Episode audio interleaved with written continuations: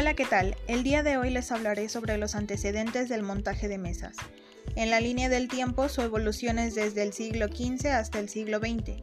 En la mesa, durante el siglo XV, no había reglas y la limpieza era nula, tanto en la orden de cubiertos como en el servicio. Ya para el siglo XVI llegaron los modales, o por así decirlo, nuevas reglas. Una de ellas era no hablar mientras comías, que hasta la fecha algunas familias lo siguen implementando.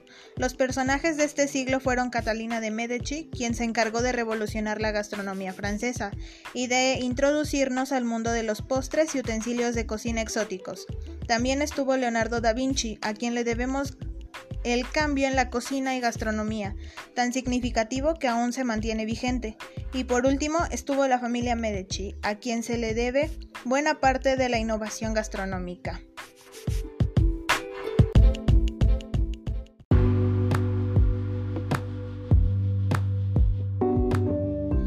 Ahora les hablaré sobre el siglo XVII.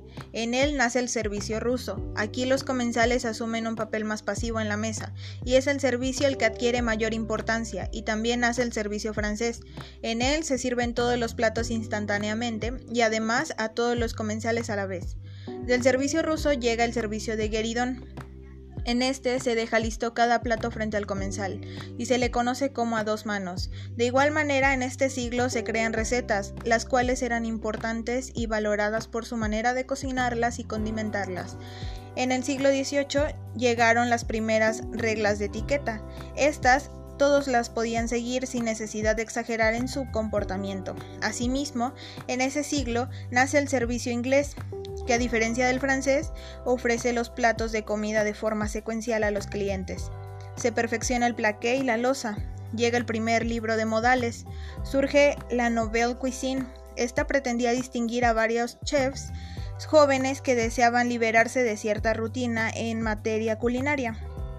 Un gran personaje que llegó en este siglo es Brillat Savarin. Él es el autor del primer tratado de gastronomía.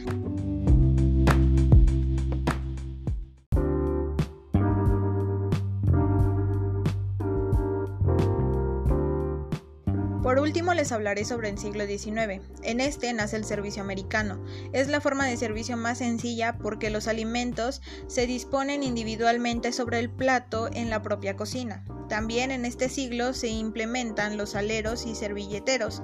A este siglo se le conoce como siglo de los servicios y banquetes. Y también está el siglo XX. En este se implementan los protocolos, hay más diversidad de cubiertos y se implementa el aforo.